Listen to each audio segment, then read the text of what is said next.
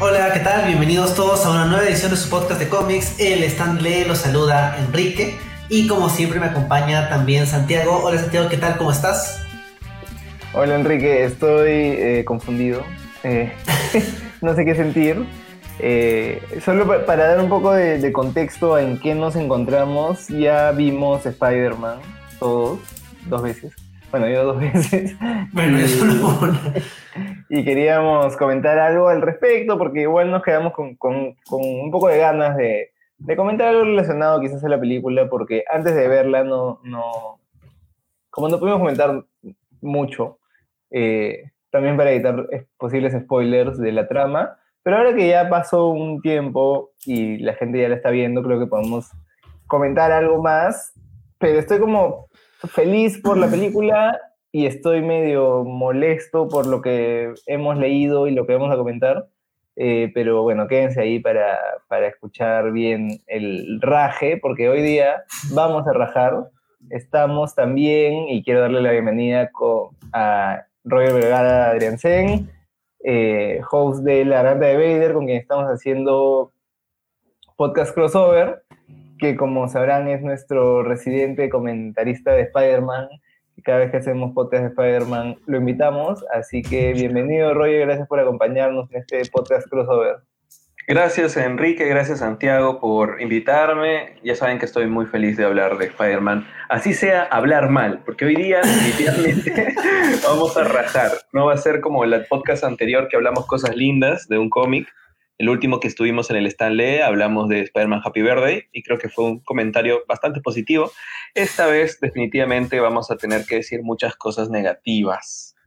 Sí, uh, idealmente, uh, siendo que toca el podcast hoy, bueno, 24 de diciembre, queríamos hacer un especial de Navidad, no se nos ocurrió nada navideño que comentar y obviamente luego de ver No Way Home nos quedó como que ese, ¿cómo decirlo? Una especie de, hype, ¿no? Por cosas de Spider-Man. Que tengo mi, figura de, del Spider-Man Tom Holland y tengo el Spider-Man Into the Spider-Verse, Peter B. Parker. Entonces, como que hay, hay cierto feeling, ¿no? Como que pro Spider-Man, luego de ver la película, porque nos gustó a todos, bueno, por lo menos a los tres. Y aparte de, de, querer hablar de la película, como lo hicimos el fin de semana, nos quedó la impresión de, no, hay que comentar algo de cómics que tenga algo que ver con la película. Obviamente no hay nada igual, porque la película es su propia historia. No íbamos a comentar este Spider-Verse porque ya lo comentamos hace un tiempo. Y eh, Santiago, ejerciendo su derecho de veto, me dijo, no podemos comentar One More Day, no se habla de One More Day específicamente en este podcast y, yo respeto el ejercicio de su derecho de veto, pero eh, no se dio cuenta de que la otra opción similar, muy parecida, para hablar de One More Day directamente, era One Moment in Time, un cómic del 2010 escrito por Joe Quesada, dibujado por Joe Quesada y por este, Pablo Rivera, que básicamente complementa One More Day y que tiene claramente como parte de su historia la idea de Doctor Strange tiene que hacer algo para que todo, todo el mundo se olvide que Peter Parker es Spider-Man. Entonces, la, conexión era obvia con la película, ¿no? Y aunque vamos a tratar de no hacer spoilers de la película y no hablar mucho de la película, tal vez tengamos que hablar de la película como que para decir, ah, esto, este cómic es terrible, pero ¿se acuerdan de la película cuando pasa esto? Como para levantarnos el ánimo. Pero obviamente este vamos a hablar de este cómic y, y creo que o sea, todos los fans de Spider-Man saben ¿no? que One More Day es, si no el punto más bajo del personaje, uno de los puntos más bajos del personaje en sus casi ya 60 años de existencia. Entonces es, es, es complicado hablar de esa etapa, pero tenemos que hacerlo, ¿no? Creo que esto va a ser terapéutico en cierto modo. Y antes de entrar a hablar del equipo creativo y de los cómics que, del contexto no específico de, de, cómo se publicó One Moment in Time, yo les tengo que preguntar, sé cuál es la respuesta, pero eh, Roger Santiago, One More Day, ¿qué opinan? ¿One More Day o One Moment in Time? Primero One More Day, luego ya entramos en detalle acerca de One Moment. Santiago, es una trampa, tú no querías hablar de esto en el podcast. ¿cómo, ¿cómo, lo vivieron? ¿Cómo, yo les digo, ¿no? Yo leía los cómics de Spider-Man, yo comencé a retomar cómics de Spider-Man cuando comenzó Back in Black, y cuatro números después empieza One More Day, y cuando veía las filtras, la, gente que decía viene va a, va a pasar algo con el matrimonio, tiene que ver con Mephisto. Y yo decía, no, imposible, ¿qué van a hacer eso? O sea, esto, no sé cómo van a solucionar este tema de la tía May y la identidad secreta, pero no, ¿qué van a hacer con el matrimonio, Mephisto? ¿Qué cosas están hablando? Gente rara de internet. Cuando pasó, fue como que, oh no, esta gente rara de internet tenía razón. Y dejé cómics de Spider-Man más o menos hasta American Song, que fue como que año y algo después. Bueno, ¿quién comienza? Ya yo comienzo, yo comienzo. Este, yo la verdad es que comencé a leer cómics cuando ya había pasado One More Day. Y a mí me gustaba Spider-Man y había leído cómics de Spider-Man. Eh, no estaba muy ubicado en la trama porque uno de los primeros cómics que me compré era La muerte de Spider-Man, que no entendía cómo Spider-Man estaba muerto y era tan joven. Y después me enteré de la existencia de los dos universos, el Ultimate y el clásico. Y después me enteré ah, en el clásico como que ya es un poco más adulto, está casado con Mary Jane, y dije, ah, qué chévere, y comencé a leer por ahí. Y comencé a leer, eh, me compré, me acuerdo que encontré unas ediciones que fijo todavía se pueden encontrar de, de The Other, de Civil War, de Back in Black, todas unas ediciones argentinas de El Clarín, creo que era. Eh, que además tenían la traducción argentina, y con las tildes, así. Y dije, oye, esto está bravazo, y me gustó bastante. Y dije, o sea, bueno, llegué a Back in Black, que es uno de los puntos además más altos en, en la historia de los cómics de Spider-Man.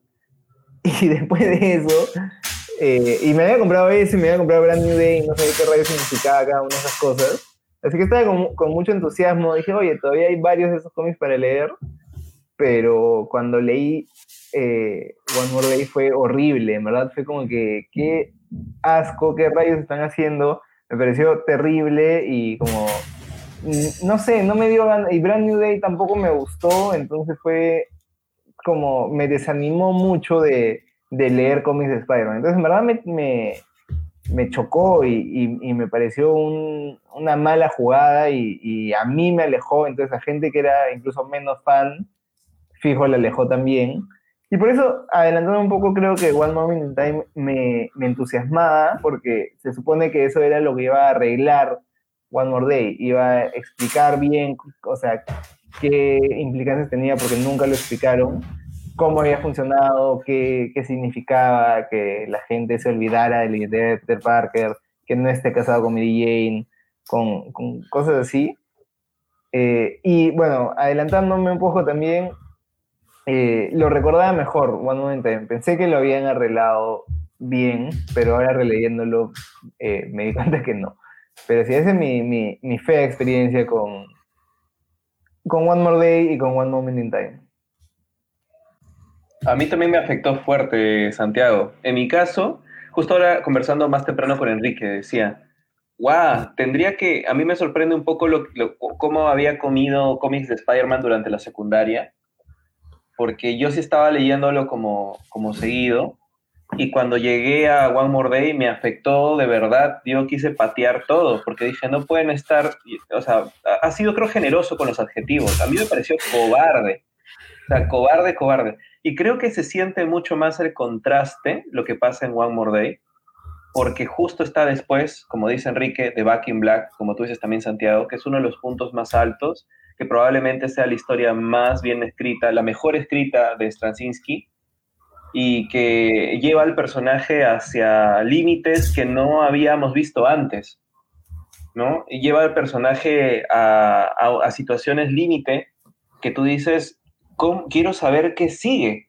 Quiero saber realmente cómo avanzan con el personaje desde esta situación, con consecuencias. Entonces, One More Day termina siendo ya también visto desde ahora, ¿no? Eh, habiendo leído One Moment in Time otra vez y analizando mucho lo que hemos leído por muchos años de Spider-Man, probablemente es la jugada más cobarde que ha hecho cualquier eh, redconeo, porque es un redconeo, tal cual, es un redconeo del personaje para volverlo al back to basics, volverlo otra vez un bachelor soltero, este, medio inmaduro, que, que pues, la verdad es que The Wizard Do It es como que una de las cosas más cobardes que pueden hacer para poder arreglar un problema que jalaba consecuencias. ¿no? Yo creo que se enredaron en, su, en sus propios problemas y probablemente Joe Quesada es uno, una de las mentes más maquiavélicas y mediocres que ha existido en Marvel. Eh, de verdad Quesada te odio si escuchas esto. Con pasión. Yo también. Porque, porque a- a- me había olvidado, me había olvidado eh, el disgusto que me había dado como lector y como fan de Spider-Man llegar a ese punto. Y ahora que hemos leído One Moment in Time, yo también lo he recordado un poco mejor, pero realmente, ya viéndolo hasta como, como guionista, eh, siento una, una descarada manipulación, excusas, un purita que quieren poner en, en el daño que ya han hecho, pero sin arreglar nada, ¿no? Entonces es darme más redcon al redcon, es inflar el- la herida, es meterle más pus en vez de agua oxigenada.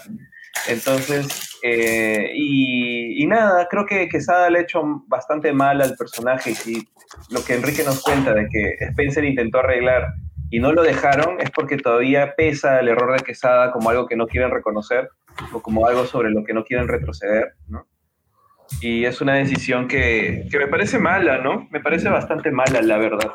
Miren cómo otros personajes eh, han terminado creciendo, evolucionando. Bueno, que no he leído cómo va Superman, no he leído cómo van otros, donde los dejan seguir avanzando y seguir creciendo para dar pie a otros personajes.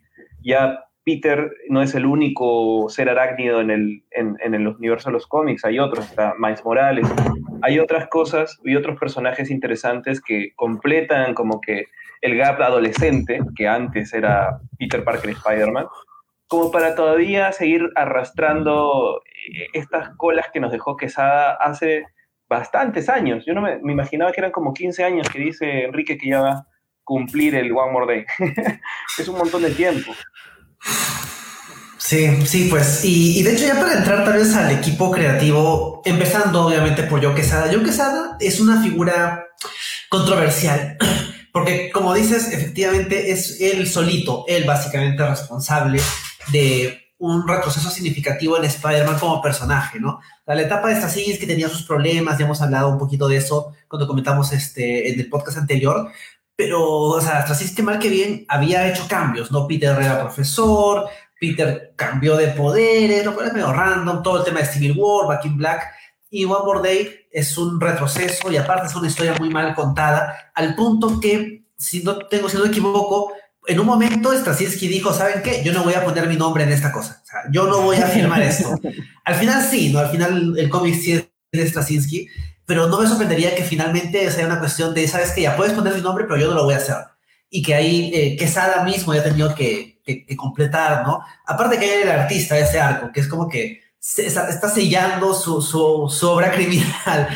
Pero peor, a pesar pero de bueno. eso, claro, o sea, a pesar de eso, o sea, Quesada también es una figura importante en Marvel, porque es el tipo que dirigía Marvel y que lo sacó del hueco donde estaba a mediados de los 90. Entonces, esa o sea, podía hacer lo que quería, ¿no? Y tenía ese, ese backup de, oigan, yo les, yo les digo que Spider-Man tiene que ser así, tienen que creerme porque yo los saqué del hoyo, entonces yo tengo razón. Okay. Y me imagino que mucha gente allá en Marvel en el 2007 habrá dicho, bueno, sí, pues uh, tomó buenas decisiones, nos sacó del hoyo, hay que hacerle caso, o por miedo, ¿no? Porque él era el jefe, ¿no? El otro tema es que Quesada era el editor en jefe de Marvel en esa época, y, o sea, es raro, ¿no? Que, que el editor en jefe escriba un cómic.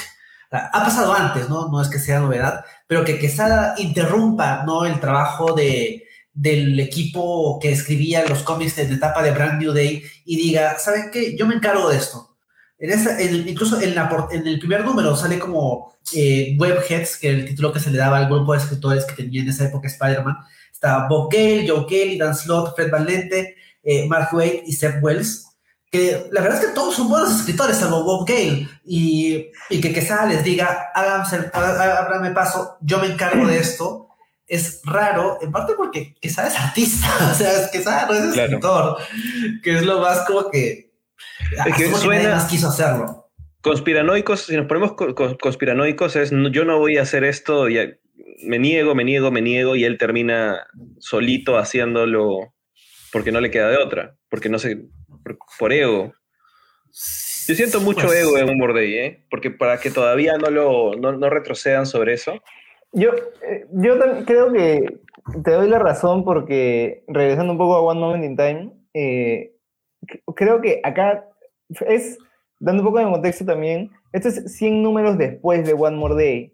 Es como que ya, y no, no, no sé cuánto será eso en tiempo, porque creo que se publicaba ahí tres veces a la semana, tres veces al mes, pero será, no sé, pues un año, eh, no sé, eh, más de medio año después. Entonces era como que ya había pasado un tiempo como para, para reconocer, oye, sí, me equivoqué, o eh, no me salió como quería y puedo arreglarlo, y quiero arreglarlo. Y, y sí se siente eso, ¿no? Ya, eh, Quesada regresó, porque no había escrito desde One More Day, regresó para escribir es- este cómic One in Time en que explicaba, slash arreglaba ese retcon y dijo, ya, yo lo voy a hacer como yo quiero y, y por eso es que salió además tan mal, o sea, como salió, porque eh, ya, bueno, creo que ya, ya todos dijimos que no, no, no nos ha gustado mucho este, este cómic, este arco. Eh, es como, no- en verdad no logró arreglar nada, es como seguir metiéndole eh, sal a la herida, como, como han dicho. Entonces, eh, creo que ha sido herida, como un, no sé, un engreimiento, de un capricho de que de quiero seguir insistiendo en eso, o sea, quiero hacerlo yo. Porque de repente se, se lo dan a alguien más, alguien más decía ya, o sea, vamos a ver qué cosas funcionaron, qué cosas no, y quedarnos con eso. Pero no, fue él mismo que no se había alejado lo suficiente para, y no entendía quizás por qué la gente no le gustaba, que simplemente metió más de lo mismo. Y, y ya creo que comentaremos cuando comentemos la trama a profundidad, pero es como, al comienzo parece que está haciendo las cosas bien, es un poco también enredado este cómic, ¿ah? pero parece que está haciendo las cosas bien, y en el último número la, la vuelve a cagar, o sea, como que ya, no sé qué, no, no he aprendido nada en este último año, en esos últimos 100 números de Spider-Man, y la vuelve a cagar igualito. Así que, o sea, a mí en verdad me molesta, me molesta Quesada y me molesta sus, sus cómics, o sea, estos cómics. Sí, Sí. o sea, ahí es. Ya cuando entremos a hablar acerca de, de, de qué trata y veremos ahí, como dice Roger, ¿no? El cómic más allá de ser como un ejercicio del ego y de su visión cerrada y de sus excusas para justificar One More Day, es también un, mal, un cómic mal escrito, tiene un montón de problemas.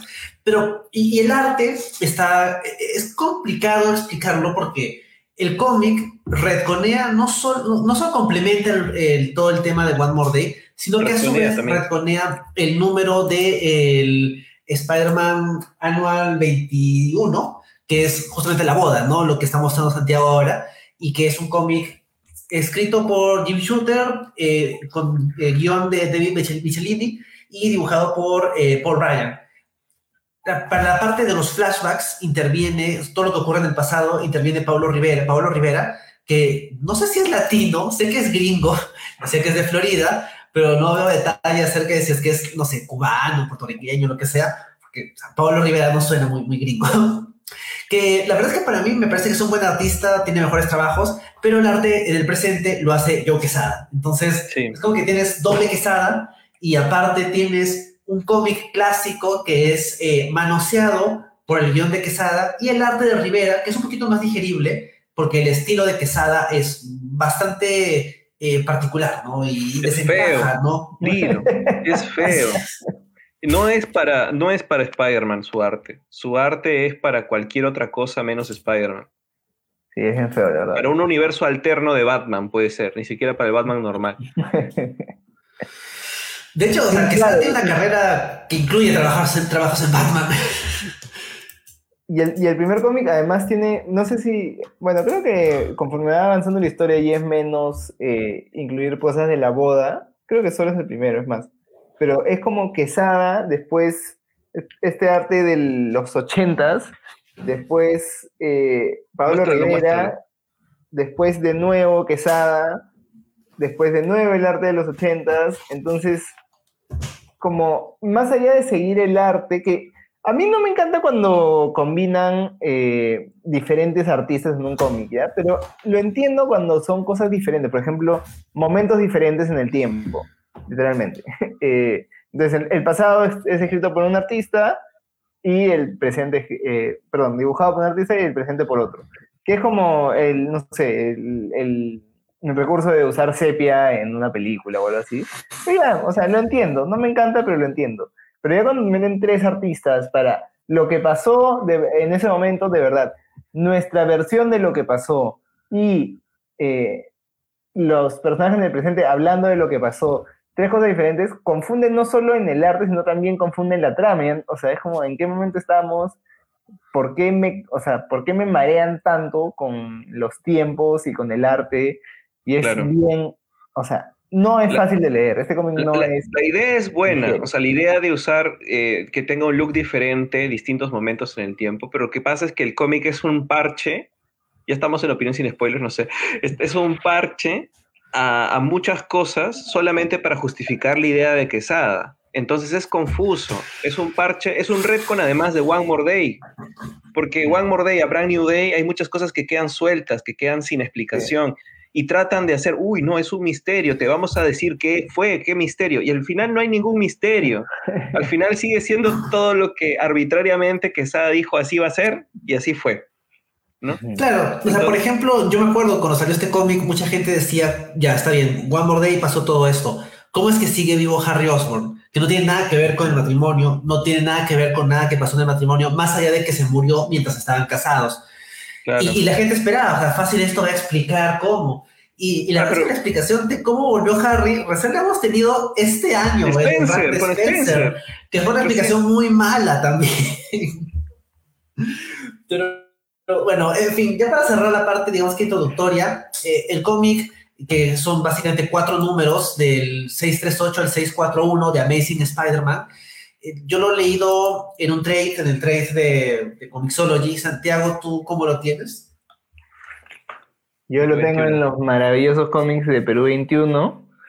Este, que en verdad, o sea, no sé, creo que me hubiera llamado la atención comprarlo justo por el hecho de que era la, como la arreglada de, One More Day, pero me, gustó que, que lo saque Perú 21, eh, además que, que, no lo separe, porque Perú 21 a veces los números largos los separaba en dos, que, que me parece horrible. Pero no, estos son cómics gruesitos, o sea, son más de 24 páginas cada uno.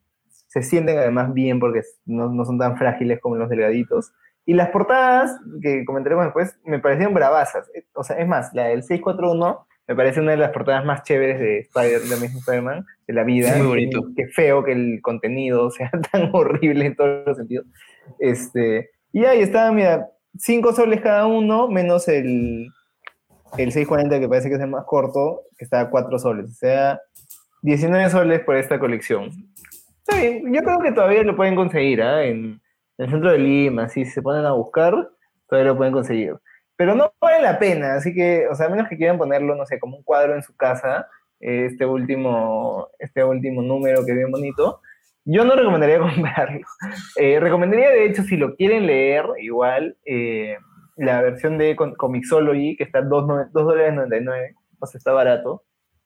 Eh, porque también supongo que Marvel dijo, ya no tenemos que reimprimir, o sea, ya no hay que reimprimir esta cosa, porque no hay versiones como nuevas en, físico. Entonces, yo solo he encontrado versiones usadas y están carísimas. Entonces, hay una en tapa dura de 95 dólares. Fui de acá que voy a pagar 95 dólares para leer One Moment in Time, para tenerlo en mi estante de cómics. Así que, no, yo la verdad es que les digo que o lo lean en Comixology a 2 dólares 99 o se lo busquen en el centro de Lima y paguen sus buenos 19 soles. Yo lo leí en Comixology y claro, al cambio, creo que me convenía más eh, por Comixology. Me había olvidado que salió en Perú 21, la verdad es que no, no me acordaba que lo había publicado Perú 21. Yo tampoco. Creo que por ahí ya dejé de comprar porque por Brand New Day ya no, ya no, me desanimé. Que, que de hecho, Perú 21 publicó los cómics de Brand New Day de manera un poco irregular. No recuerdo si es que después del número 600, o sea, creo, no creo que haya publicado todo Brand New Day hasta el número 600, deben haber salteado algunos, y luego del 600 en adelante creo que fue un poquito más, este, como que Sí, yo, yo me compré un, un, compendio, de hecho, de, de, de slot. Tengo un compendio de slot, donde completaba un poco de los Brand New Days que no, que no tenía de Pero 21 y de ahí ya dejé de comprar. O sea, creo que no llegué a comprar. Ahora no estoy en casa, entonces no estoy seguro de cuáles tengo, pero creo que no llegué a comprar One, eh, One Moment in Time. No, pero sí, pero 21 se, sí publicó todo Brand New Day. Y claro, yo como les dije al comienzo, yo había dejado de, de leer cómics de Spider-Man después de eso. Pero después como comencé a ver cosas que las portadas veían chéveres. Eh, había unos que había leído además buenos reviews. Eh, creo que hay buenos cómics en, este, en esta etapa después. O sea, eh, por ejemplo, el de New Ways to Die me gusta, por más de que sea John Romita Jr. Eh, y Slot pero me gusta. También, no sé, creo que hay, hay, varios que son interesantes y además, o sea, costaban cuatro soles. Entonces, bajar del paradero antes de entrar a la universidad y ver en el kiosco un cómic de a cuatro soles, ya me compraba nomás. Pero la claro. verdad es que fue difícil llegar, o sea, seguir avanzando porque era, era una época pésima en los cómics de Spider-Man. Y creo que acá, por eso también me entusiasmó cuando publicaron esto. Dije, ah, ya, van a arreglarlo y después va a seguir mejor. Y no lo arreglaron, pero después sí siguió mejor. Así que igual fue como que ya, por suerte ya pasé por esto y lo que viene después efectivamente es mejor que los 100 números que de verdad yo, salvo contadas excepciones, no recomendaría que alguien que quiera leer Spider-Man se los lea. O sea, no, no hay mucha cosa que valga la pena salvar de ese, de esa pila de 100 números. Bueno, ya para entrar entonces a, al cómic en sí mismo, y sé que no hemos explicado y hemos dicho que reconía, complementa, vamos de y todo eso, pero no hemos hablado de qué trata. Entonces, para entrar ya eh, en detalle, One Moment in Time es, eh, el contexto es, hay una conversación entre Mary Jane y Peter. Para esto, durante los primeros, como decía Santiago, 100 números de eh, Brand New Day, Mary Jane no estaba, se fue. Ella llega justo en la boda de la tía May y el papá de JJ Jameson. Hay como que un poco de tensión con Peter.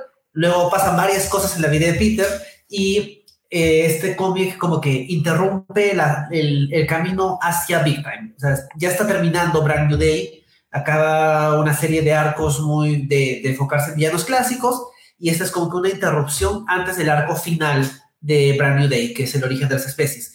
Entonces, es como una especie de descanso. No hay, como que no es un cómic de acción, es un cómic de una conversación entre dos exes. Y el hype que, que había en su momento es, vamos a hablar de qué fue, por qué no se casaron, ¿no? ¿Cómo es que Mephisto cambió eh, el pasado? Y eh, esto se desarrolla en tres tiempos, ¿no? El presente, entre comillas, que está dibujado por Joe Quesada, donde es la conversación entre Mary Jane y Peter, que es básicamente una conversación más o menos amigable, ¿no? Entre dos personas que han pasado por cosas muy difíciles y que están en un lugar distinto de sus vidas. El pasado, que es el anual 21, el número de la boda, que es el arte clásico eh, de Paul Ryan y el guion de David Michelini, y el Redcon, ¿no? Y el Redcon viene dibujado por Pablo Rivera y que básicamente es Peter no llega a la boda. El trato que hace eh, Mary Jane con el diablo es que eh, no hay boda y como no hay boda, pasan muchas cosas diferentes. De alguna forma, la tía May no muere cuando Peter está, cuando, le disparan durante Black in Black y eh, Peter le pide ayuda a Doctor Strange y luego Doctor Strange le pide ayuda a Iron Man y a Reed Richards. ¿Por qué? Porque sí. Y básicamente ocurre lo de la película, ¿no? Doctor Strange hace un hechizo con la ayuda de esos otros dos tipos para que todo el mundo se olvide que Spider-Man es Peter Parker.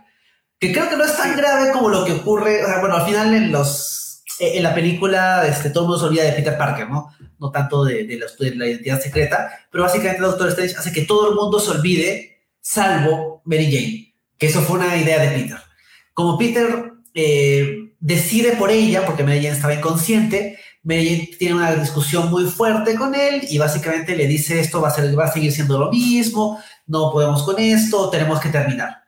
Entonces ellos no se casaron porque Peter no llegó a la boda, porque un tipo era su ladrillo y adicionalmente eh, la tía May no murió, simplemente Peter la golpeó y se, y se curó.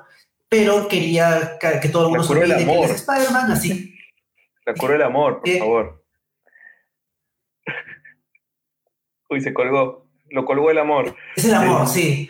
La, la, relación termina, ¿no? Por esta eh, violación de la confianza, ¿no? Y porque estas cosas nunca van a cambiar y todo esto. Mary se va, Peter se queda y luego empieza Brand New Day. Entonces, básicamente, el único resultado concreto del cómic es explicar por qué ya no están juntos, ¿no? Y ese, ese por qué es todo lo relacionado a que todo el mundo se olvide que Peter es Spider-Man. Sí, sí, pero e, es, desordenado. Tú lo, has, tú, lo has, contado con más orden de lo que realmente el cómic eh, quiere explicar. Porque eh, es, eh, son dos, como dos retcons. Es el tiempo en el pasado, en la boda, durante la boda, para primero explicar por qué no hay boda, por qué no hubo nunca boda. Esa es la primera explicación, primer retcon y primer momento en el tiempo. Y el segundo no solamente es por qué no hay boda, sino es por qué no están juntos que es alrededor de los eventos de One More Day y antes de Brand New Day, ¿no? Te voy a explicar qué se hizo, por qué no están juntos y por qué la gente ya no recuerda su identidad secreta.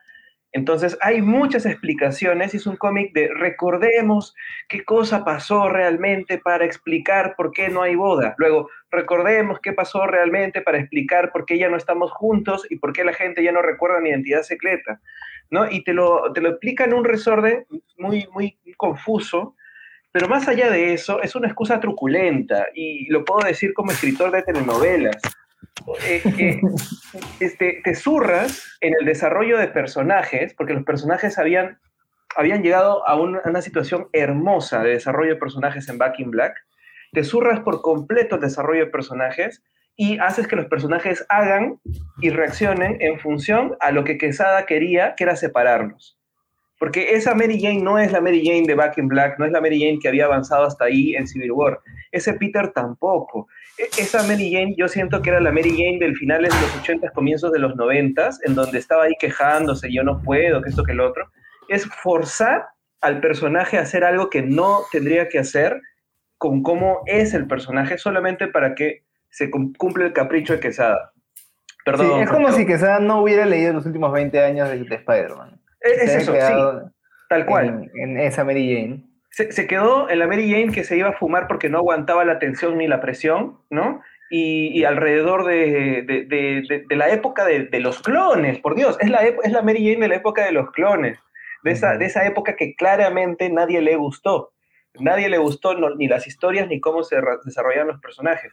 Entonces, eh, quiere, quiere, quiere generarte, One Moment in Time es como un cómic que quiere generarte mucha tensión, porque sí, hay un peligro inminente, le puede pasar cosas a la familia Peter, la familia de, Mary Jane, y eso es, eso es lo truculento, quieren hacerte preocupar por ellos, pero la justificación que hacen, en la que los personajes se rinden, porque básicamente Mary Jane se rinde al matrimonio, se rinde a la relación con Peter, se rinden por meterles miedo, pero a propósito, como si no hubieran pasado por medio en los últimos 50 años de desarrollo de personajes y recién ahorita como que snapean, ¿no? Entonces es un retroceso bien fuerte, es bien feo, da cólera, da mucha cólera.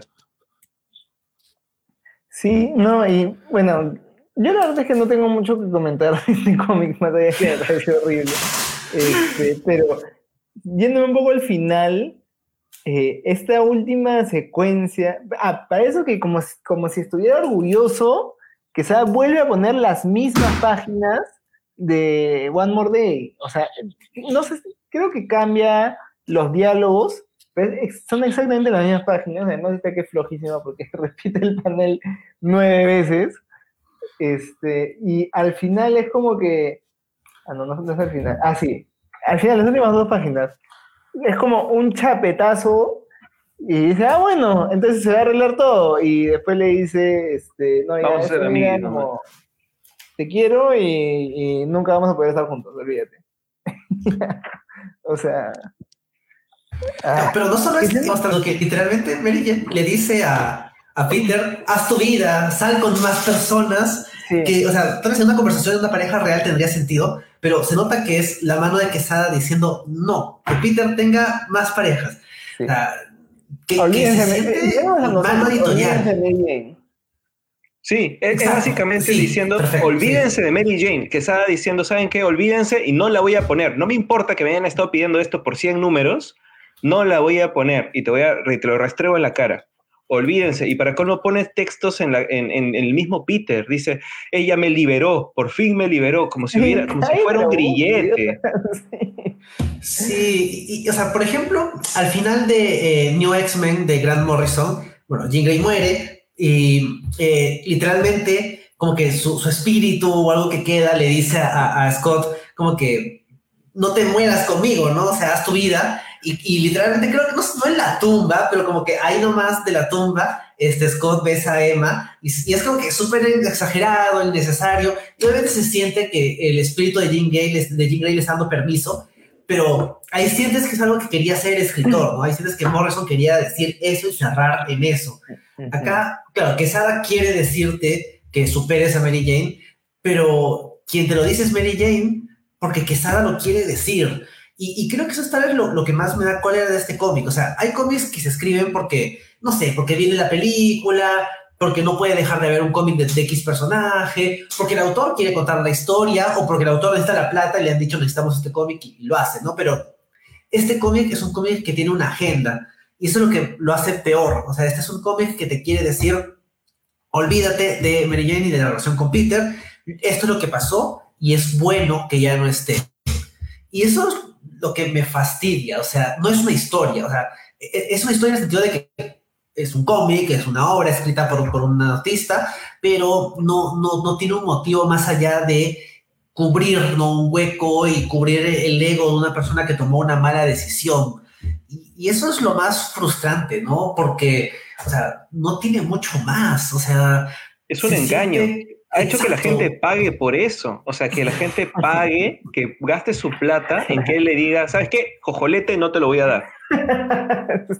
O sea, es, ¿qué, más ego puede existir que eso? Hacer que la, que, la gente compre una excusa, porque todos los cuatro números son para elaborar, es una elaborada excusa. Sí, sí, sí, sí a su cobardía.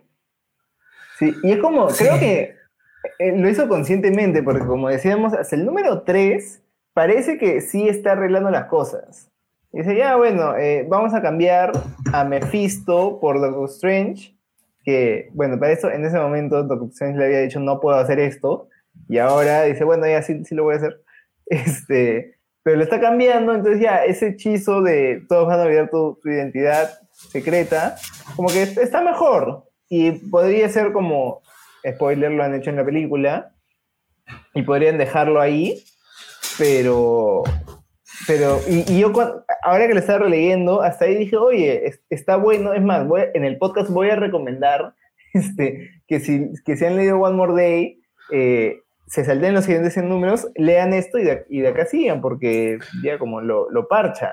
Pero no, porque en el último número, en el 641, te, o sea, te dicen, no, ¿sabes qué? Te está engañando todo este tiempo eh, y como reafirmo lo que, lo que dije hace 100 números esta es la historia que quiero contar, esta es la historia que quiero que quede en, el canon de Spider-Man. Y me da rabia que, o sea, que ya tanto tiempo después no puedan eh, ignorarla, eliminarla, o como Since Past, que todos habíamos acordado que nunca pasó y, y ahora lo están trayendo de vuelta. Es como, ¿por qué seguimos recordando esto? Y no sé, como que siento que es, o sea, le ha dado un lastre a Spider-Man, no solo en ese momento, sino hasta ahora. Hasta ahora, hasta la relación con MJ en general, ¿no? Que si bien Spencer, lo que iba leyendo yo de Spencer, estaba tratando a Mary Jane bastante mejor, la verdad, eh, que siga, que, haya intentado arreglar las cosas y no lo hayan dejado, es un lastre del, del quesadazo. Sí, saludos a Luis Enrique que nos ha mandado un comentario. ¿Cómo estás? También te extrañamos a ti. Sí, sí. extraña escuchar los amigos. O sea, de hecho, una de las cosas que también me, frustra de este cómic es que hace como que tiene momentos donde, por ejemplo, Mary literalmente le dice Spider-Man, o sea, no nos podemos casar nunca, o sea, como que hay que cerrar esa puerta. podemos volver, como efectivamente han vuelto, ¿no? Actualmente sí, sí son pareja, pero no se pueden casar, o sea, si no, eh, sería, estaría contradiciendo lo que dijo, o sea, literalmente dice, tú nunca me puedes pedirme matrimonio. Por favor, nunca me pongas en esa posición de nuevo. No a menos que vayas a dejar de ser Spider-Man. Entonces, se siente como que, a pesar de que puedas juntar nuevo a la pareja, a pesar de que eventualmente, eh, no sé, Peter le pegue a Mephisto y Mephisto diga, ya, perdón, te devuelvo tu matrimonio, o sea, ya está marcado en este cómic que Mary Jane ya le dijo a Peter, yo no me voy a casar contigo, o sea, no va a pasar. Y más allá de si es que está en o no en personaje, o sea, sí se siente como que una cobardía de, de quesada, ¿no? De, de, de, guardar esto, ¿no? Como que pueden estar juntos. Sí, que vuelvan, ¿no? Si es que algún guionista los quiere juntar, que vuelvan, ¿no? ¿Se pueden casar? Ah, no, no, porque ya yo ya dije que no se podían casar. Yo ya dije, pues no se puede. Pues hasta ahí nomás llegan. Que es un poco desagradable, ¿no? O sea, es una... Es desagradable, es egocéntrico, es como... No sé, es que es hacerle daño al personaje, ¿no? De verdad que es un sí. daño, porque esa no es, esa no es Mary Jane, para empezar. O sea, como hemos dicho, ha retrocedido en el tiempo y no sabe qué pasó con el personaje durante los últimos años. Los últimos 30 años, a más. Eh, y la forma en que lo pone es, es como truculenta, por eso es, voy a hacer que estos personajes digan lo que yo quiero porque quiero y se acabó, ignorando todo desarrollo, ignorando hacia dónde iban las cosas. Y ya está, simplemente es eso, sin respeto. Sí. Sí. Sí. Y otra cosa sí, que me parece una falta de respeto, no sé si quieren hacer el pase, es como dibuja que sea. Sí, es una falta de respeto. Sus dibujos son feos. ¿Y qué onda? O sea, entiendo que su estilo son las sombras duras. Uy, sí, uh -huh. quiero hacer sombras duras, qué sé yo. Sí. Ya, sí. pues anda a dibujar Batman, sigue dibujando por allá. No, no va con Spider-Man. Es más, Back in Black es una historia oscura y con los dibujos bonitos. Uh -huh. o sea, esta expresión un poco random de Mary Jane creo que nos representa. Esa a ver, a ver, expresión de disgusto, que creo que es lo único pasable del arte de, de Quesada en este arco. Y, y, de hecho, en One More Day es peor. Creo que al menos acá solo es una conversación entre dos personas en la mayor parte de, de su trabajo. Así que como que pasa. En More Day es más desagradable ¿no? porque sale Mephisto, sale la niña, los Peters alternos y todo eso. Y, y, sí, pues o sea, yo siento que no va. O sea, yo paso de una página dibujada por Rivera que, o sea, ya ahorita podemos, en un ratito podemos hablar de él, que es un poquito más estándar, a esto, que es como que, mmm, no sé, incluso cuando vas a saltar de un estilo a otro, te, tiene, que, tiene que conjugar bien. Y acá sí, es no pretencioso además, ¿no? Quiero ser como, no sé, siento que su estilo además es pretencioso. Uh -huh. Es como el Tenet de los dibujos. O sea, quiero, quiero meterle como que la perspectiva, quiero que haya formas y sombras y y terminan siendo feos. Sí. Eso es lo que, lo que me gusta más de la contraparte, que en este cómic es Pablo Rivera. Son sencillos. Que es mucho más limpio, o sea, limpio. Mira, no hay ni, ni, un, ni, una línea en la cara de Peter y se ve bien. Y, y ahí también está en momentos así oscuros en su vida, lo que sea. Pero bueno, la verdad es que Pablo Rivera, yo ahorita no me acuerdo qué otra cosa he leído de él, pero sé que lo he visto antes y sé que lo he visto mejor. O sea, no creo que sea su, su mejor trabajo, pero fijo da, da gusto. O sea, incluso en el primero, en el 638, cuando recién comienza y, y aparece por primera vez el primer, el, el primer como flashback retoneo, es bien chévere, es bien bonito, los colores también son lindos, o sea, y, y, se siente incluso más cercano al pasado, es otro estilo totalmente, pero igual siente más cercano al pasado que a un cómic, no sé, moderno de hoy en día, como hemos visto al comienzo que es Joe Quesada. Claro. Sí, o sea, Rivera tiene una carrera más o menos significativa, ha trabajado en un montón de cosas, ha, ha sido artista, por ejemplo, en el run de Mark Waid de Daredevil, en varios números. Es, es, un buen artista, ha trabajado también en, en cómics que no son de, de, Marvel y sobre todo ha hecho portadas, ha hecho un montón de portadas y creo que hace pósters también, me parece que también lo he visto promocionando pósters. Ahorita no, no veo mucha información, o sea, tuitea bastante, pero aparte de eso, eh, o sea, me gusta su estilo, o sea, tiene un estilo bien clásico, bien limpio y hacer el paso ¿no? del arte del anual al arte de Rivera funciona muy bien. Y, incluso las cosas que no son de acción, como por ejemplo esta conversación post plantar a Mary Jane en la boda, funciona bien para lo que es una secuencia un poco más eh, personal, ¿no? Ves la, desesperación en los rostros y, hay algunas cosas que funcionan relativamente bien, incluso con el diálogo tan torpe de, de Quesada, ¿no? O sea, creo que el arte, cuando está el arte de Rivera, eh, compensa bastante de las deficiencias del guion de Quesada. Sí. ¿Y las portadas también son de Rivera? Sí.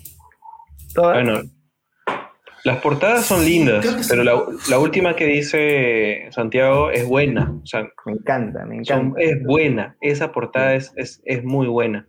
Utiliza muy bien el rojo y el azul. Y me gusta además. Me encanta cómo. Ahí, o sea, como. Eh, o sea, no hay borde, es el fondo azul que se mezcla con esto también el jean de Mary Jane acá también es todo el fondo. Tú lo completas en la cabeza. Y, me encanta más que MJ esté con su vestuario clásico, por así decirlo, ¿no? Con su, su, traje como era dibujada en sus primeros años. Sí, y se siente además todo, o sea, todo el feeling de ese abrazo, de no, no quiero dejarte ir. Bien, bien bueno. Lo, lo, que, lo que sí me molestó un poco es esto. me parece que se ve horrible el, que le ponen el sello de Perú acá. incluso en, la versión de Estados Unidos también, ¿eh? que tiene este de Marvel, el código de barras, si fuera todo el fondo azul, sería mucho más bonito. O sea, es fácilmente photoshopeable, pero, eh, o sea, estaba buscando, ahora dije, ah, me, voy a comprar este cómic para enmarcarlo, de verdad. Como, como si fuera un print, pero ya me compro el cómic mejor. Pero no, todos tienen el, el título arriba, que ya, o sea, está medio transparentado, casi no se nota, así que no me molesta tanto. En, en, el, en Estados Unidos también sale acá One Moment in Time. Normal, pero todas tienen este juego de barras y, y, el, y el logo de Marvel que sí me molesta un poco. Pero de ahí, en verdad, las portadas me parecen suculentas. Incluso la, la del 639, que es como ellos como muñecos de torta en, en, una torta y la torta está como, o sea, es roja. No sé si esto es sangre o no, es como el cuchillo le está cortando. Pero es bien chévere, es bien bonita y es un, o sea, siento que es un homenaje un poco lejano, pero, pero igual a, a la portada del Anual 21, que es donde se casaron. Entonces es como que chévere, bonito. Pero es como, eso es lo mejor que puedo decir de este Las portadas son bien bonitas.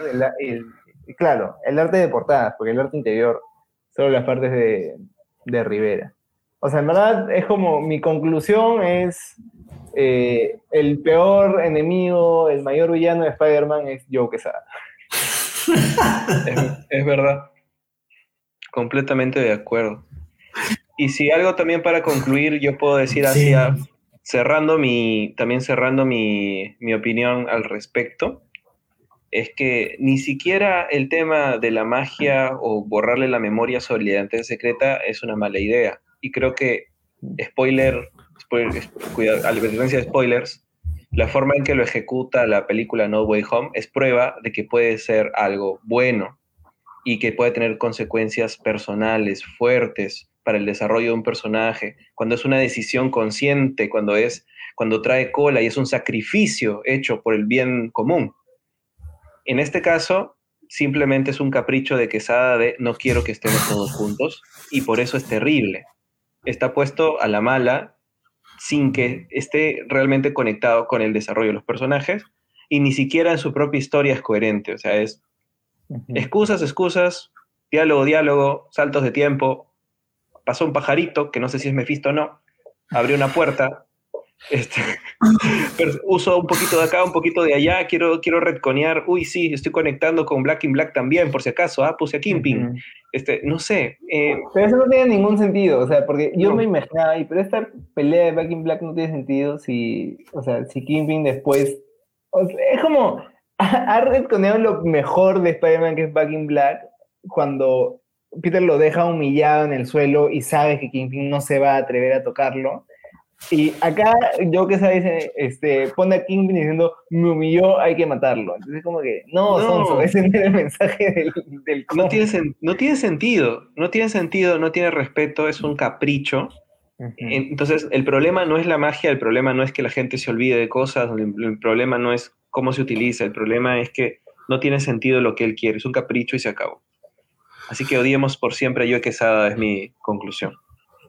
O sea, de hecho, pues, creo que un intento, una de las cosas que intentaba hacer el cómic era minimizar la intervención de Mephisto, ¿no? O sea, aparece esta paloma roja, parece que va a abrir la puerta del criminal este que finalmente le lanza el ladrillo y hace que Peter se pierda la boda, pero la paloma no la abre, ¿no? La puerta se abre, pero no la abre la paloma, y, y, el resto de cosas no interviene Mephisto, el tema de que todo el mundo se olvide de que él es Peter, de que Spider-Man es Peter Parker, lo hace Doctor Strange con los otros dos tipos que no sé, no sé para qué están ahí. La verdad que las escenas de Doctor Strange con Reed y con Iron Man son muy malas, o sea, como yo me pues ahí, La escritura ahí es malísima, es como que yo tengo la magia y tú pones la ciencia, tú pones los, las moléculas cuánticas. El, extremis y todo eso. O sea, sí arbitrario, ¿no? Y, y, por un lado, no solo eh, como que medio reconea, como ustedes decían, ¿no? Lo de Back in Black, sino que hace que, que, todo lo que pasa en ese contexto se sienta más como que, ¿por qué no pasó así, no? ¿Por qué Peter no le dijo a Doctor Strange que todo el mundo se olvide de él antes?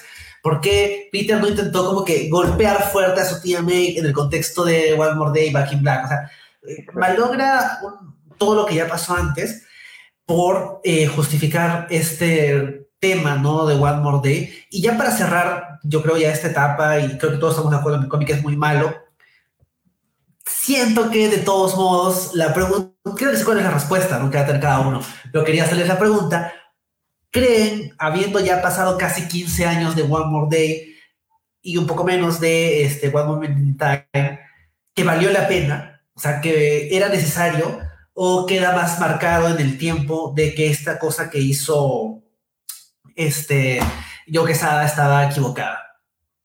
Yo creo que nos ha robado tiempo de Spider-Man, o sea, 100 números mínimo.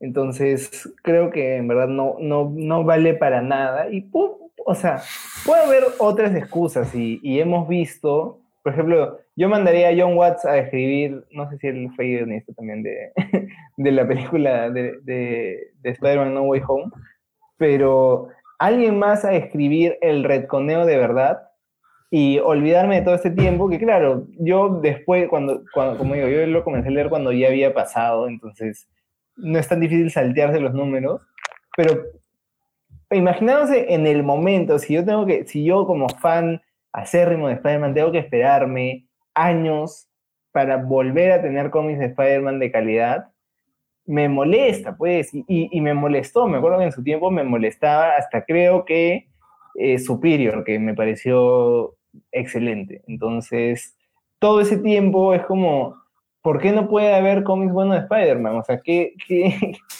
qué, hemos hecho para que nos castiguen así? Nosotros no somos los que estamos mal. Marvel y Quesada son los que están mal, así que yo, yo sigo molesto con One More Day, con One More Time y con todo ese tiempo, que había, o sea, existen otras maneras de solucionar. Si, si querían que ya no estén casados, había otras maneras. Y, además... Sí, no, yo, yo, sigo yo también sigo molesto, pero digo, ¿qué, qué, qué problema había pensando en las historias que vinieron, ¿ah? ¿Qué, ganamos quitando a Mary Jane de la ecuación? ¿Qué ganamos quitándola? A Lily Hollister, con todo el respeto de Carly Cooper, que es una buena, una buena policía, podría haber sido un personaje secundario que entra también como... Entra, podría estar Carly Cooper ahí. La relación con Peter viene y se va. ¿Qué ganamos?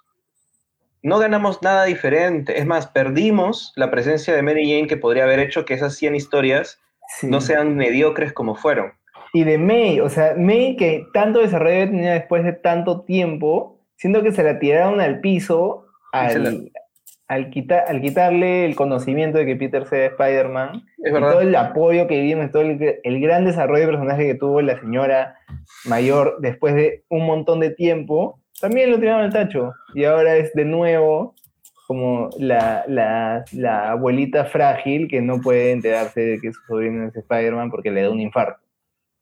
Entonces. es la pues, segunda vez que pasa, ¿no? Porque ya, ya, ya, o sea, ya, ya que May sabía cuando murió en la saga de los clones, era una actriz, no era May, y luego lo hicieron de nuevo en todo esto de One More Day. O sea, la verdad es que, como dice Roger, ¿no? O sea, en el camino de intereses amorosos de Spider-Man, la más significativa fue Carly, que tampoco es que sea como que, wow, qué gran historia de amor, ¿no? Más allá de que sea como, de que como personaje no hace tan mal, pero como historia de amor, o sea, sabes que no va a funcionar, sabes que no va a prosperar. Y, y sí es un poco eh, triste que, a diferencia, por ejemplo, del New 52, ¿no? Que era un, red un cierre de toda una etapa y empezamos de cero, y que lo comentamos hace unos meses, ¿no? Con Santiago cuando se cumplió el aniversario del New 52, que es difícil evaluarlo, ¿no? Porque hay cosas donde funciona, hay cosas donde no. En general, yo creo que el balance es negativo, pero eh, por lo menos uno puede decir de que hay muchas cosas que no se podían haber hecho si no se hacía el New 52. Uh, muchos cómics que no existirían, muchos, muchos acercamientos a, a, personajes que no serían si no fuera por el New 52. Pero casi todo lo que hemos visto en la etapa Brand New Day, o sea, podría haber funcionado más o menos igual, con algunos ajustes. O sea, Superior Spider-Man podría haber funcionado. O sea, hay que hacer algunos ajustes, ¿no? Probablemente eh, el tema este de, de la relación con Mary Jane probablemente hubiera requerido una mano un poco más delicada que la de Dan Slot para evitar temas un poco eh, problemáticos, pero en esencia podría haber funcionado. O sea, todos los eh, Spider Island también, este, las nuevas, otra vez, de Clone Conspiracy también, o sea, todos estos arcos grandes que hizo Dan Slot y los arcos chiquitos que vivieron en, en Brand New Day podrían haber funcionado. Entonces yo creo que aquí eh, el tiempo ha demostrado que Quesada estaba equivocado, que la necesidad de un Spider-Man soltero no era así, al punto de que eh, si es que alguien quiere un Spider-Man que no es el Spider-Man, eh, por así decirlo, con la carga, entre comillas, ¿no? De, de una vida familiar, de pareja, ni siquiera de padre, no solo de esposo. O sea, por un lado tiene las personas animadas, por otro lado tiene las películas, y por otro lado tiene, como decía Roger al inicio, ¿no? Hay tanta otra Spider, gente, empezando por Miles, que, que, vino un poco después, pero ya en esta época ya había Ultimate Spider-Man. Entonces, eh, si hay una... Yo creo que el, el tiempo ha demostrado que yo que estaba equivocado y creo que leyendo estos cómics te queda claro de que no solo estaba equivocado, sino que la ejecución de, de todo este tema en One More Day y en One Moment in Time ha sido mala. O sea, encima de que está equivocado, los cómics como cómics son malos. Y creo que eso va a ser finalmente parte de, de la historia de Spider-Man. No se lo podemos quitar, pero es una parte que, que da, da, cólera, ¿no? O sea, da cólera. Claro. Sí, pero es como, o sea, yo también he sentido que ahora, regresando un poco a, a la actualidad, eh, viendo eh, Spider-Man No Way Home, como me, me, me, da gusto que, porque yo eso lo siento como un resconeo de, de One More Day. O sea, como una manera que, en que hacen bien esto. Y claro, eso no afecta en verdad cómo, cómo funcionan los cómics, es otra, otra historia totalmente. Pero es como, eso sentí la satisfacción de, oye, agarraron la peor, o sea, la peor estupidez que han hecho con Spider-Man e hicieron algo bueno con eso. Entonces, eso me, me dio como, me dio cierto, cierto cierre. Y, y, y, por eso, como creo que también, me, una de las razones por las que me gustó bastante la, la última película. De acuerdo, muy de acuerdo. Bueno, bueno amigos. Qué difícil, a... pero recomenda ¿qué recomendarían? ¿Recomendarían este cómic? ¿Qué, ¿Qué, o sea, ¿cómo recomiendas algo después de esto? Bueno, les recomiendo no leer a Quesada en nada. No darle plata. No darle plata ni a sus dibujos, que son feos, ni cuando se atreve a escribir. Eso recomiendo. Si no han visto No Way Home, aunque hemos lanzado unos cuantos spoilers, ver la película está buena, está bonita. Eh, y no sé qué más recomendar, la verdad. Les recomiendo escuchar el podcast del Stan Lee donde hablamos de Spider-Man Happy Birthday, que es un cómic lindo, un cómic bonito sobre Spider-Man. Sí, o sea, yo por mi parte, obviamente, eh, yo que sea como escritor, no, no nadie lo va a recomendar. Él no es escritor. Hay artistas que pueden escribir, él no es uno de ellos. O sea, viendo su, su, trabajo previo, si leen cómics de mediados de los 90 en adelante, van a ver su arte. No es malo, o sea, yo creo que acá es malo. Previamente ha sido pasable. La verdad es que a mí, eh, Guardian Devil, que es el cómic que dibuja yo que sabe, que escribe Kevin Smith, mucha gente lo tiene como que en un altar, ¿no? Porque revitaliza Daredevil y todo eso. A mí la verdad que no me gusta, me parece bastante mediocre, pero digamos que es un, es un personaje, ¿no? Donde encaja un poquito mejor el estilo de Quesada. Si tienen que leer algo con su arte, bueno, Guardian Devil puede ser.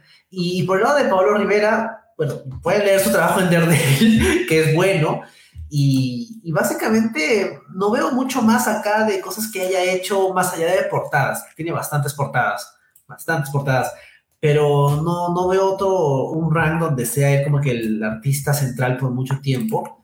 Pero bueno, dibuja bien y, y no se me ocurre nada más para, para recomendar. Ah, no, no sé, cuenta, no sé si cuenta como recomendación, pero un ejemplo similar y no bueno, pero diferente, menos este, tortuoso de superhéroe necesita que se olvide su identidad, es lo que hizo este Charles Soule en Daredevil con eh, Ron Garney. Que ahí, la verdad es que no me parece un buen arco, la verdad es que me parece bastante complicado cómo, recur cómo hace que todo el mundo se olvide que Matt Murdock es Daredevil, pero es un arco más y pasó y a la gente le da igual y seguimos leyendo el cómic de Daredevil. Era una forma mucho más traumática, por así decirlo, de hacerlo y, que haya funcionado y que a la gente le dé igual es muestra de que se podía hacer bien, ¿no? O sea, no necesitabas hacer esto. Sí, a mí me gusta cómo lo manejan, por ejemplo, en Spider-Man, o sea, dentro del canon, que es que la gente dice, ah, sí, pues, o sea, había un chico que se quitó la máscara y le dijo a todo el mundo quién era, pero nadie se acuerda de él, porque era un chico X. O sea, si me preguntas su nombre, no sé, a nadie le importó tanto. Entonces me gusta cómo lo manejan después, eh, porque como así lo recuerdan, lo reconocen, o sea, reconocen que eso pasó, pero es como que ¿quién, quién rayos será ese pata? Este, ¿Dónde estará? Eh, y si buscan en internet no encuentran porque ya nadie le importa. Eh, pero, pero no sé, o sea, yo recomendaría no leer, o sea, ya de repente es un poco tarde, pero no leer One More Day, no leer, eh, ni siquiera esto, ¿ah? ni siquiera One More Time, simplemente ignorar esa parte, es que no sé, lo que pasa es que creo que debería haber un cómic en que explique esto bien, un, un, one shot, en que diga, esto fue lo que pasó, y puedes seguir leyendo después de acá y, y, ver por qué Peter y Mary no, no están casados. O sea, creo que es más, creo que si alguien se pone, se, pone la tarea, se puede reescribir este arco en un solo número, dejando como lo, lo de ya, no se casaron, pero, pero siguieron juntos y todo pasó, pero no están casados y, ya, y dejarlo ahí, porque Doctor Strange es un hechizo para que se olvide. Te lo picheo, te lo picheo. Pichame, para, para, que no, para que no, para tampoco este, decir que no pasó lo de Quesada, eh, simplemente decir que Mephisto puso en la gente el recuerdo de lo que pasó en Donde Quesada, pero es un recuerdo falso. Ah, ya está. Te pincheo eso. Mephisto agarró y puso en la gente el recuerdo de lo que dice Quesada, pero no pasó lo que dice Quesada. Es un falso recuerdo. Sí, está bueno, está bueno los manipuló, lo que dijo Mary Jane no lo dijo Mary Jane, así lo recuerdan, pero por eso hay algo raro ahí que quede. Y yo traería de vuelta la, promesa de Mary Jane que sale en One Moment in Time. No, promesa no, la negociación, en donde le dice, hago esto solamente si le das una oportunidad de ser feliz. Y que todo se deshaga porque Peter no es feliz sin, sin Mary Jane. Entonces, pam, se deshace todo y se, y se regresa a la versión anterior. Ahí está, así, sin complicaciones, sin clones, por favor. Sin clones. Iba, a recomendar una cosa más final también. Creo que ya que estuviste hablando de cómo otros cómics eh, utilizan esto de una forma interesante a pesar de que no nos gusta lo que pasó. Eh, no me acuerdo exactamente qué número son y de repente ustedes me pueden ayudar, pero avanzando también con los últimos runs, no sé si es Spencer o es Slot, estoy confundido, pero después de que la gata negra es este jefa del mm. crimen, y después de que se vuelve a encontrar con Peter post este Superior Spider-Man, eh, Peter decide quitarse la, máscara nuevamente ante Felicia, porque Felicia recordaba tener una relación con alguien con el que no recordaba el rostro, porque el, el conjuro le hace olvidar que Spider-Man es Peter Parker. Entonces, para ella era traumático. Peter se da cuenta de lo que le ha hecho así a algunas personas que sabían su identidad secreta y decide quitarse la máscara frente a ella. Es Spencer ya creo, ¿no? Sí, es Spencer. Sí. Es Spencer. Decide quitarse la máscara frente a ella, decirle nuevamente cuál es su identidad secreta, que ella de alguna forma recupera sus recuerdos. Me dio esperanzas eso, porque ya completó el recuerdo de cuál era la cara detrás y cuál era, quién era la persona detrás que ella recordaba haber tenido una relación. Y al final del día regresa con MJ y le dice, oye, por si acaso estuve con, con Felicia y le dije esto Eh, y ella dice, claro, confío en ti, todo bien. ¿no? O sea, y, y, reafirma dos relaciones muy pajas con un, una acción muy bonita, que es quitarse la máscara, ¿no?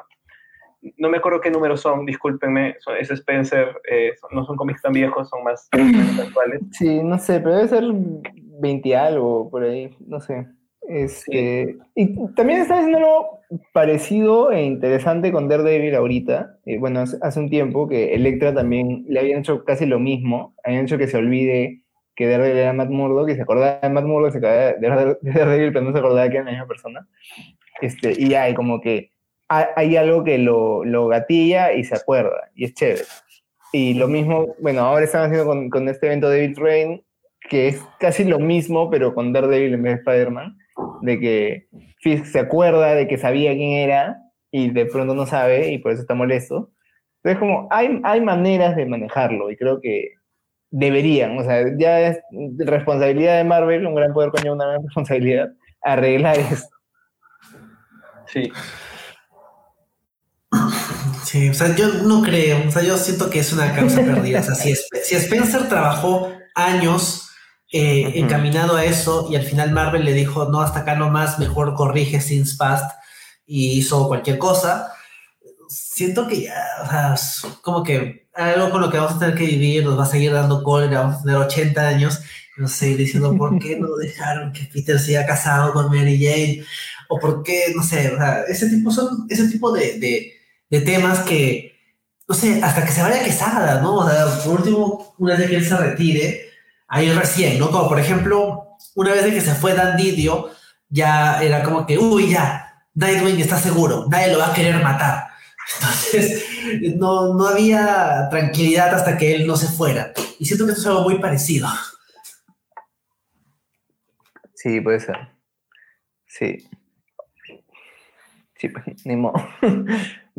así, así, estamos.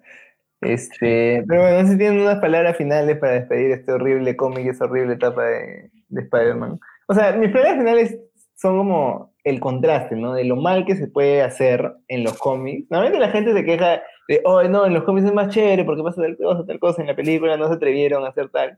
Y acá es lo contrario, o sea, son los, los dos extremos, lo mal que puede salir algo, que está mal escrito, mal ejecutado, y lo bien que puede salir eso mismo si está bien escrito y bien ejecutado. Así que yo me quedo con, con la parte positiva, es que ahorita a Spider-Man le están haciendo justicia. Así que estoy feliz. Claro. Sí, hay un futuro prometedor para, para todo fan de Spider-Man, tanto en las películas, en los juegos, que se vienen también. El juego del PS, 4 es bueno y ahora que vendrá la, la continuación. Eh, van a haber series, bueno, hay una serie animada para Disney Plus. Y en los cómics veremos, veremos qué viene, ¿no? Por ahí eh, Enrique tenía algunas suposiciones, algunas filtraciones, algunas teorías locas de quién podría ser el que asuma Spider-Man en los cómics. Y ahí veremos qué pasa, ¿no? Para seguir leyendo.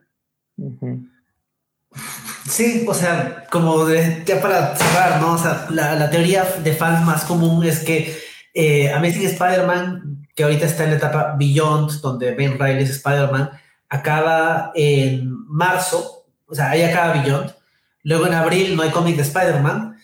Y en mayo vuelve Amazing Spider-Man. No tiene escritor, no tiene artista confirmado. Y la, la, la, voz común es que el artista va a ser este Chris Bacalo y el, el escritor va a ser Jonathan Hickman. Porque Hickman dejó X-Men hace poco y cuando se fue dijo, voy a estar todavía en Marvel con algo grande. Y lo único que, que Hickman grande no, no ha escrito, o sea, Hickman ha escrito Avengers, Fantastic Four, X-Men y cosas de Shield, ¿no? Entonces, lo único que le quedaría sería magia, ¿no? Cualquier cosa con Doctor Strange, que también se está quedando en equipo creativo, y eh, Spider-Man, ¿no? Que sería raro, ¿no? Porque yo no veo a Hickman escribiendo Spider-Man. O sea, tú dices este, un superhéroe de nivel callejero con Hickman y es como que, pero en la calle, ¿cómo puedes hacer diagramas? Que es lo, lo que le gusta a Hickman. Pero, o sea, si tú me dices, o sea, Nick Spencer, escritor de Spider-Man, te hubiera dicho como que sí, qué buena idea, buen, buen escritor para este personaje, y ya, ya vemos cómo salió, ¿no? Entonces, fácil, fácil nos sorprende. Puede ser.